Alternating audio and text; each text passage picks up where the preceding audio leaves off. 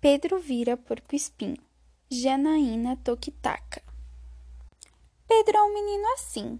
Gosta de dinossauros, de brincar com os amigos, desenhar e ganhar carinho. Mas às vezes, de repente, sem aviso e de mansinho, Pedro vira porco-espinho. Se a irmã pequena berra, o cachorro late, rosna e ele perde seu carrinho. Pedro vira porco-espinho. Se a mamãe chegar atrasada na saída da escola só porque errou o caminho, Pedro vira porco-espinho. Se tem festa da prima, casamento da titia e ele quer ficar sozinho, Pedro vira porco-espinho. Se é hora de dormir e que o Pedro quer é pega-pega em vez de voltar pro ninho, Pedro vira porco-espinho. Se o dia está feio e cai o maior toró bem na hora de ir ao parquinho, Pedro vira porco-espinho. Mas se abre o sol de repente, ganha bolo de chocolate, abraço apertado da vovó ou joga bola com o vizinho, Pedro desvira porco-espinho, rapidinho, rapidinho. E você, já pensou se de mansinho você virasse um porco-espinho? O patinho feio não é feio, por Rayane Novaes. Era uma vez uma mamãe pata que esperava pelo dia em que seus ovos quebrassem e dali seus patinhos saíssem. Quando esse dia chegou, os ovos dela começaram a abrir. Ela apresentava-se e dava nome aos patinhos. Você se chamará Samara, tu William e tu Amora. O último ovo demorou muito para abrir, mas abriu. Quando o patinho saiu, ela logo gritou: Esse animal não é meu filho! Esse pato é feio! Seu nome será Patinho feio! Ha ha ha! Os patinhos cresciam e o patinho feio ia ficando mais feio, e os outros animais zombavam mais e mais dele. Cansado de tudo que acontecia com ele, o patinho feio buscou ir para o mais longe de onde vivia a mamãe pata e seus irmãos. Mas mesmo fugindo, não se livrou das risadinhas, piadinhas e cochichos a seu respeito. Chegando o inverno, ele procurou um lar que lhe acolhesse, mas tudo que é bom dura pouco. Na casa havia um gato muito mau que logo arrumou um jeito de colocar o patinho para fora. Com o passar dos anos, o patinho andando pelo bosque descobriu um lago cheio de patinhos igual a ele. E mais, ele descobriu que não era um pato e que a mamãe pata não era sua mãe e seus irmãos não eram seus irmãos. Ele também descobriu que era um cisne. Ele logo foi aceito pelo grupo e se deu bem com todos. Pela primeira vez ninguém riu dele e ele se sentiu muito bem. Quando cresceu mais, o patinho fez. Ops, o cisne ficou mais bonito. Muito mais bonito. Muitos anos depois, o cisne se encontrou com seus familiares e os patinhos agora, por sua vez, estavam muito mais feios. Mas ele não riu e não fez nada, apenas falou: O que vocês plantaram ontem, hoje vocês colhem. Qual é a cor do amor? Por Linda Strachan. Qual é a cor do amor? perguntou o elefantinho cinzento. Será que é verde? Não sei se isso é verdade, mas a grama é verde. Então talvez o amor seja azul, disse o velho e carinhoso avô. Qual é a cor do amor? perguntou o elefantinho cinzento. Será que é azul? O tigre se deitou e rolou de costas. Não sei a resposta. Meu caro amiguinho, o céu é azul. Talvez o amor seja amarelo. Qual é a cor do amor? perguntou o elefantinho cinzento. Será que é amarelo? O leãozinho abriu um olho, muito cansado para brincar, bocejou e falou: Esse sol quente é amarelo. O amor não será vermelho? Qual é a cor do amor? perguntou o elefantinho cinzento. Será que é vermelho? A arara pousada em cima de um galho falou: O vermelho é das flores. O amor é brilhante. Portanto, é bem simples. O amor é branco. Qual é a cor do amor? perguntou o elefantinho cinzento. Será que é branco? Não, o amor não é branco, disse a zebra. Não, eu acho que o amor é tão belo que só pode ser cor-de-rosa. Qual é a cor do amor? perguntou o elefantinho cinzento. Será que é rosa? Rosa! gritou o flamingo. Não, não pode ser. O amor deve ser laranja, como o pôr do sol à tardezinha.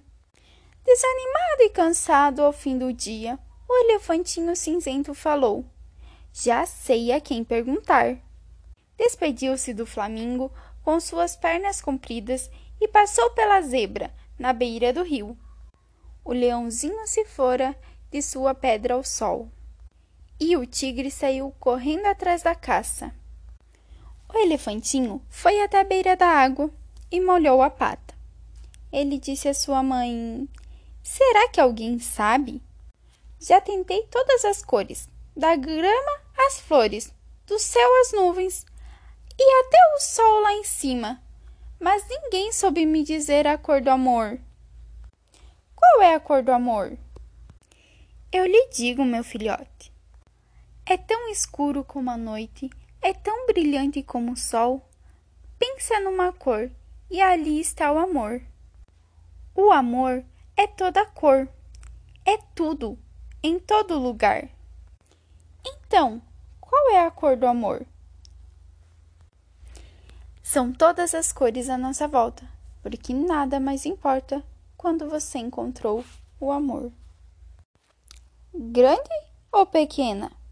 Por Beatriz Meirelles. Sou grande ou sou pequenina? Ainda não sei dizer Passo os dias inteiros procurando entender. Quero brincar na rua? Não deixo, diz o papai. Você é pequenininha, sozinha ainda não sai. Meu irmão chupa chupeta. Eu também quero chupar. Mamãe diz: menina grande não faz isso. Vá brincar.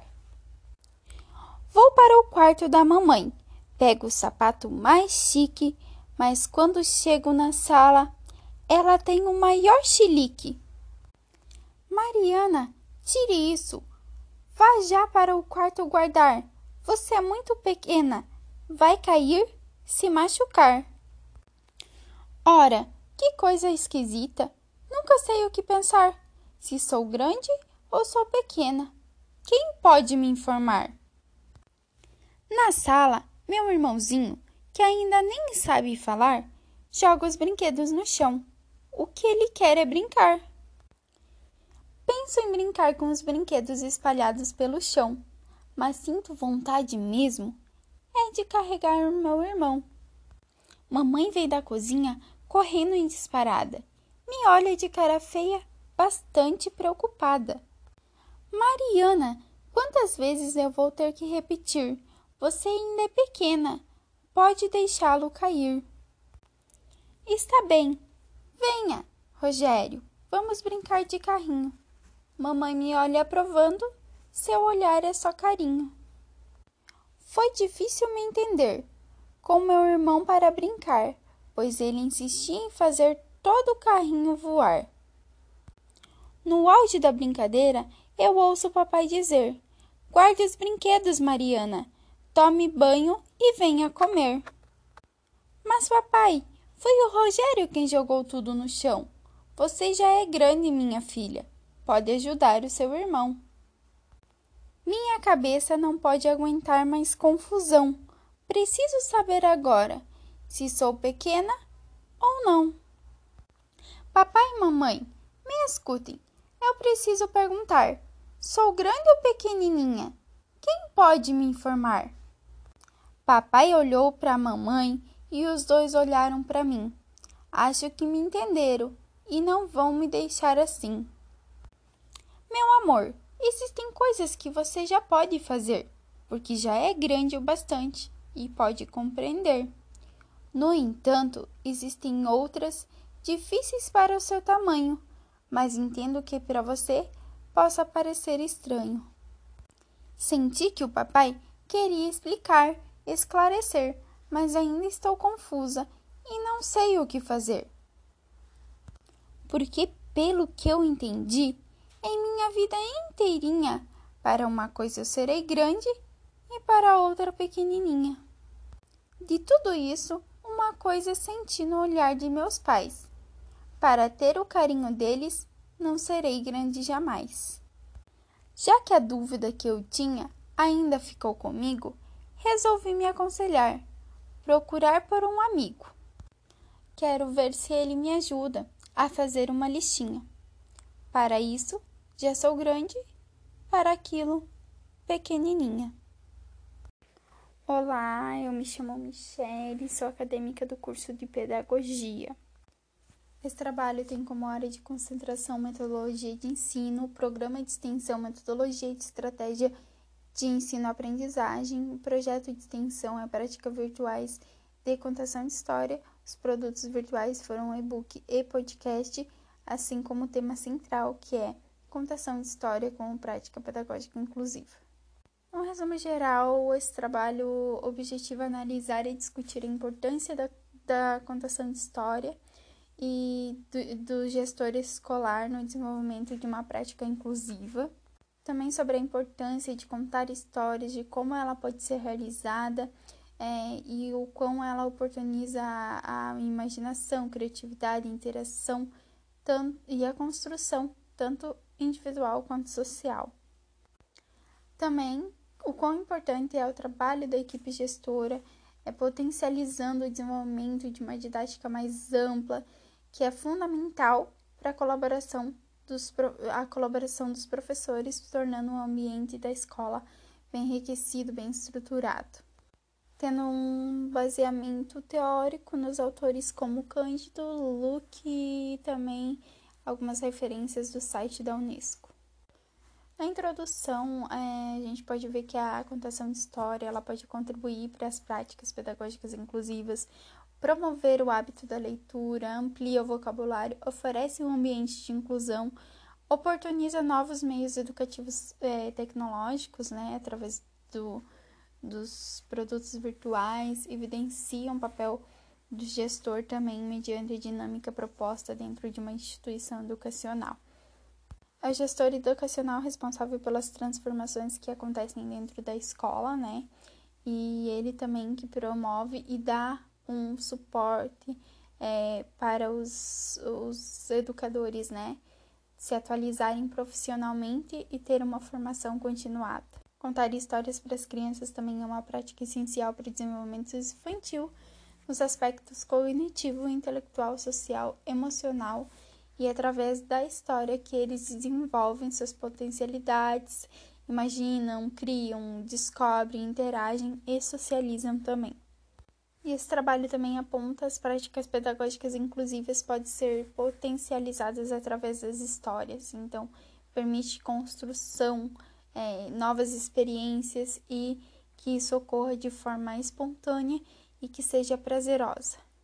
A área de concentração, então, é a metodologia de ensino que objetiva, né, mostrar a contação de história como uma prática inclusiva, é, sendo um amparo para os gestores e professores, tanto formados quanto em formação, para o processo de ensino-aprendizagem de uma forma é, espontânea, né, enriquecendo ali é, e favorecendo para um ambiente de inclusão.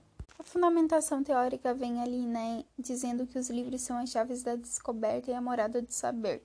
Então, através das histórias, as crianças elas absorvem tudo que é passado para elas. Assim, elas criam, né? Elas se identificam, elas criam, elas imaginam e vão compreendendo o mundo e as suas diversidades, porque elas se refletem nas histórias. Então, a inclusão ela é uma prática desenvolvida na escola para refletir na sociedade. E através das histórias isso se torna muito mais lúdico, é proporcionando para as crianças se identificarem porque elas absorvem tudo, tudo, tudo. E elas adoram história também. A gestão educacional é o processo né, institucional administrativo ao pedagógico da escola, então eles são responsáveis tanto pela parte pedagógica quanto pelo administrativo da instituição. Uma responsabilidade em tanto. Voltado para o pedagógico e gestor educacional, ele é responsável por intervir nas práticas, respeitar os valores e as crenças de todos os membros do ambiente escolar e integrar é, o educando como um total no processo de ensino-aprendizagem. Também encontra a necessidade dele ser flexível é, em vista de atender todas as diferentes ideias. As vivências desse estágio, então, aconteceram por observação virtual, que foi por meio de pesquisa sobre a escola, é, desenrolou também uma pesquisa e depois a fundamentação do projeto de extensão é, desenvolvendo produtos virtuais como e-book podcast, que estava disposto para a área de concentração, e, e foi realizado novamente à distância por conta da proliferação do vírus da Covid-19. As impressões que esse estágio me deu foi que eu pude ter novas experiências, novas descobertas, utilizei de ferramentas que antes eu não tecnológicas que antes eu não conhecia, plataformas, e fez com que eu alcançasse o meu objetivo, que era passar, transmitir é, o conhecimento que eu adquiri para todo esse documento. E por fim, eu deixo uma mensagem. É a vontade de aprender sempre mais e o empenho em consolidar uma prática diferenciada que nos leva ao topo. Grata a todos pela atenção. Tchau!